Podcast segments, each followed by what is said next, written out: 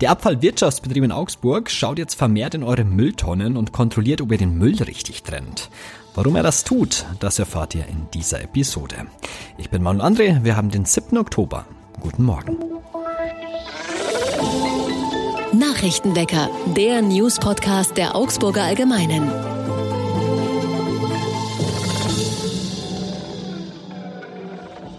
Und das sind die wichtigsten Nachrichten aus Augsburg. Der Bund der Steuerzahler hat seine Kritik am Bahnhofstunnel bekräftigt. Dachverbandspräsident Rainer Holznagel sagte bei einem Besuch in Augsburg, das Projekt füge sich in eine Vielzahl von öffentlichen Bauten ein, die aus dem Ruder gelaufen seien. Es gibt ein klassisches Muster. Erst werden die Kosten klein dann werden Zuschüsse eingeworben und dann kommt die Kostenexplosion, so Holznagel. Ständige Verzögerungen seien auch eine Gemeinsamkeit mit vielen anderen Großprojekten, so Holznagel. Die Kosten für den Bahnhofstunnel haben sich von geschätzt 70 Millionen Euro im Jahr 2006 auf aktuell 230 bis 250 Millionen Euro erhöht. Allerdings lassen sich die Kosten nicht gut miteinander vergleichen, weil es Umplanungen am Projekt gab und eine Baupreissteigerung in der Schätzung von 2006 überhaupt nicht mit einkalkuliert war. Nach aktuellem Stand soll die Fußgängerunterführung samt barrierefreier Erschließung der Bahnsteige im Sommer 2023 in Betrieb gehen, die unterirdische Straßenbahnhaltestelle ein Stockwerk tiefer, wohl erst 2024. Mehrmals wurden Verzögerungen bekannt. Der Abfallwirtschaftsbetrieb kündigt in den kommenden Wochen verstärkt Kontrollen der braunen Biotonnen an. Nach wie vor gäbe es zu viele Fremdstoffe, vor allem Plastiktüten in den Tonnen. Diese müssten aufwendig aussortiert werden, heißt es in einer Mitteilung der Stadt. Tonnen, die bei der Kontrollaktion auffallen, werden nicht geleert und bekommen ein Hinweisschild. Die Bürgerinnen und Bürger hätten dann die Möglichkeit, den Tonneninhalt bis zur nächsten Leerung zu sortieren. Sollte das nicht erledigt werden oder unmöglich sein, müsse eine kostenpflichtige Leerung als Restmüll beantragt werden. In die Biotonne dürfen rohe und gekochte Obst- und Gemüseabfälle, Eierschalen, Kaffee- und Teefilter, Blumen, Gras, Zweige und Laub, Plastiktüten und auch kompostierbare Beutel oder Biokunststoff dürfen nicht in die Tonne. Ebenfalls tabu sind Brot, Nudeln, tierische Speisereste wie Fleisch oder Katzenstreu. Und FCA-Mitglied Nummer 1, Paul Müller, ist tot. Der ehemalige Vereinspräsident des FC Augsburg erlag am Donnerstag seiner schweren Krankheit in der Klinik in Günzburg, an dem Tag, an dem er 90 Jahre alt geworden ist. Zuletzt litt er nach Informationen unserer Redaktion unter massiven Kreislaufproblemen. Der leitende Richter am Oberlandesgericht München stand dem FC Augsburg insgesamt sechs Jahre vor, erst beim BC Augsburg und nach Fusion 1969 mit den TSV 1847 Schwaben, dem daraus hervorgegangenen FC Augsburg. Mit großem persönlichen Engagement hat er den Zusammenschluss der beiden Fußballabteilungen vorangetrieben und in den folgenden Jahren mit seinem Verein Tiefen und Höhen erlebt. In der FCA-Mitgliederkartei wurde Müller als Mitglied Nummer 1 geführt. Den Besuch der FCA-Heimspiele war in den vergangenen Jahren nicht mehr möglich. Die Gesundheit spielte nicht mehr mit. Und jetzt wie immer noch das Augsburg-Wetter. Wir starten neblig in den Freitag. Wenn sich der Nebel am Vormittag aber auflöst, haben wir einen Mix aus Sonne und Wolken und die Temperaturen liegen zwischen 10 Grad am Morgen und 18 Grad am Nachmittag. Am Samstag zieht es dann noch mehr zu. Es ist bewölkt, dazu kommt leichter Regen. Die Temperaturen liegen um die 15 Grad. Am Sonntag wird es dann wieder freundlicher. Es läuft zurzeit beim FC Augsburg. Drei Siege in Folge gab es zuletzt in der Bundesliga. Und warum es zurzeit einfach passt beim FCA, das weiß mein Kollege aus der Sportredaktion Florian Eisele und mit ihm spreche ich jetzt. Hallo Flo. Servus, hallo Manuel. Was würdest du denn sagen, macht der FCA denn aktuell alles richtig? Ja, der FCA hat nach einem sehr holprigen Start eine Systemumstellung vorgenommen. Genauer gesagt hat das natürlich der Trainer des FC Augsburg gemacht, Enrico Maaßen, der ja eigentlich am liebsten mit einer Dreierkette spielt. Das ist in Fußball, muss man sagen, eine Dreierkette ist eigentlich immer eine Fünferkette, weil die beiden Außenverteidiger noch dazukommen, sodass es eigentlich fünf auf einer Linie sind. Ähm, und das war eigentlich schon sein liebstes System. Allerdings hat er gemerkt, es passt nicht so richtig. Das aus diversen Gründen läuft es da nicht so und dann hat er umgestellt. Das war vor dem Bremen-Spiel und hat eine Viererkette gewählt. Eine Viererkette, die deswegen auch äh, ziemlich bemerkenswert war, weil in der vordersten Front vier Stürmer gespielt haben, die alle durch eine gewisse Büffelartigkeit beeindruckt haben. Vor allem die Gegner haben sie beeindruckt. Äh, diese vier Spieler äh, heißen André Hahn, Emedin Demirovic, Florian Niederlechner und Mergin Berisha. Und mit dieser Formation gab es in drei Spielen einfach mal drei Siege. Du hast André Hahn schon mal angesprochen, der einer dieser Stürmer ist. Jetzt gab es da leider schlechte Nachrichten. Was ist denn los mit André Hahn? Ja, das wurde auf der Pressekonferenz am Donnerstag bekannt, dass äh, für André Hahn ähm, ja weite Teile der Saison gelaufen sind, äh, muss man leider sagen. Also er hat einen im Knie einen Knorpelschaden erlitten. Er muss wahrscheinlich operiert werden oder ziemlich sicher operiert werden.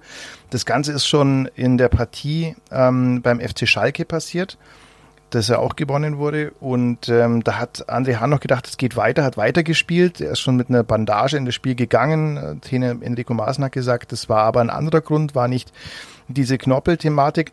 Und ähm, wann genau das Ganze passiert ist, das ist äh, das Mysteriöse an der Geschichte. Das weiß irgendwie keiner so richtig beim FCA wann er sich da verletzt hat und wie, bei welcher Situation. Fakt ist allerdings, im Laufe dieser Woche wurde dann im Nachgang zum Schalke-Spiel festgestellt, dass im Knie ziemlich viel im Argen ist bei André Hahn und das ist natürlich sehr bitter. Also zum einen sportlich für den FCA, weil jetzt eben gerade diese Formation gefunden wurde, wie ich ja schon gesagt habe, mit diesen vier Stürmern, diesen vier Büffeln, zu denen André Hahn ja auch zählt.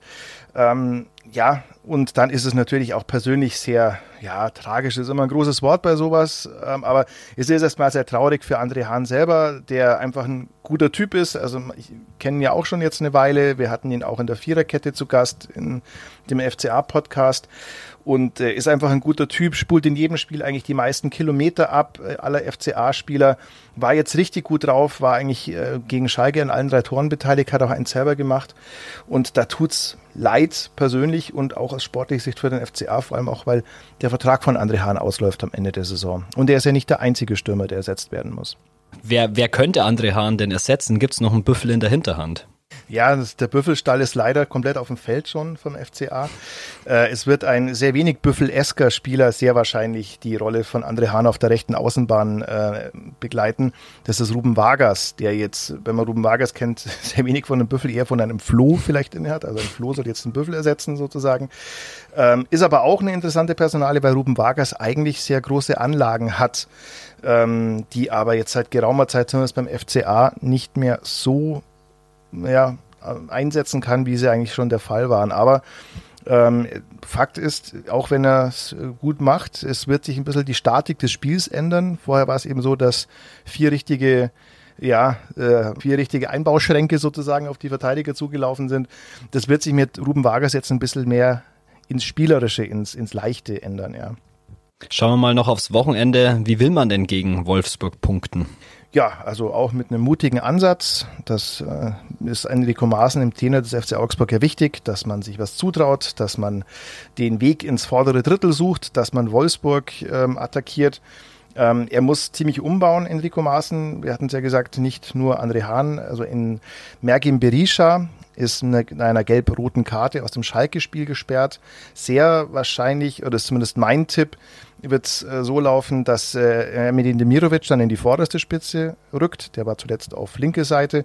Und dass äh, Frederik Jensen, der ein Lieblingsschüler von Enrico Maaßen ist, wahrscheinlich mit Ruben Vargas zusammen in die Startelf rückt. Aber es gibt noch einen, äh, noch ein großes Fragezeichen und das ist im Tor, was ja zuletzt eigentlich der ganz große Trumpf des FC Augsburg war, Rafael Gikiewicz, der äh, ja eine überragende Saison spielt, der wahrscheinlich beste Bundesliga-Torwart der aktuellen Spielzeit ist bei dem ist es so, dass der auch aus Schalke ein Andenken mitgebracht hat in Form eines Blutergusses im rechten Oberschenkel.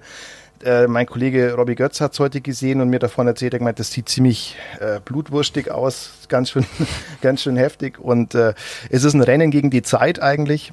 Ähm, Rafael Gikwitsch schaut eigentlich jeden Tag, dass er da fit wird, hat aber in der ganzen Woche noch nicht mit der Mannschaft trainieren können. Sollte er nicht fit werden, wäre es erstmal ein herber Rückschlag für den FCA, weil, wie gesagt, er spielt eine unfassbare Saison und dann würde äh, Klein zum ersten Bundesligaspiel kommen, der Ersatztorwart des FCA.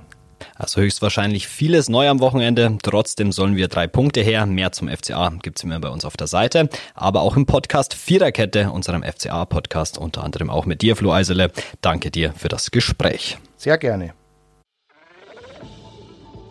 Und auch das ist heute noch wichtig. Bundeskanzler Olaf Scholz und seine EU-Kollegen suchen am Freitag bei einem Gipfel in Prag nach einem Ausweg aus der Energiekrise. Dabei werden die Staats- und Regierungschefs insbesondere die Möglichkeit eines allgemeinen Preisdeckels für Gas diskutieren, um die Kosten für Verbraucher und Unternehmen zu reduzieren.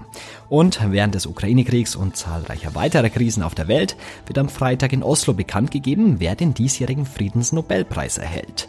Das norwegische Nobelkomitee wird um 11 Uhr Uhr das Geheimnis lüften, wen es diesmal mit dem wichtigsten Friedenspreis der Erde ehren wird. Und zum Abschluss heute noch ein paar Tipps fürs Wochenende. Einmal haben wir die Hochzoller Kulturtage. Da könnt ihr noch bis Anfang November ein vielfältiges Bühnenprogramm bestaunen. In diesem Rahmen tritt am Sonntag die Band Retropolis um 19 Uhr im Bürgertreff Holzerbau auf. Dazu haben wir noch die lange Yoga-Nacht. Die findet am Samstag im Zeughaus sowie auch online statt. Von 16 bis 22 Uhr werden diverse Kurse angeboten, die nach Angaben der Veranstalter für Anfänger und Fortgeschrittene gleichermaßen geeignet geeignet sind. Und natürlich, die Augsburger Duld geht am Wochenende in den Endspurt. Die 126 Marktkaufleute freuen sich samstags und sonntags von 10 bis 19 Uhr auf euch. Das war's für heute mit dem Nachrichtenwecker. Danke fürs Zuhören und danke an Florian Eisele für das Gespräch. Ich bin Manuel André und am Montag hört ihr Lisa Pausch an dieser Stelle. Macht's gut, schönes Wochenende. Servus. Nachrichtenwecker ist ein Podcast der Augsburger Allgemeinen. Alles, was in Augsburg wichtig ist, findet ihr auch in den Show Notes und auf augsburger-allgemeine.de.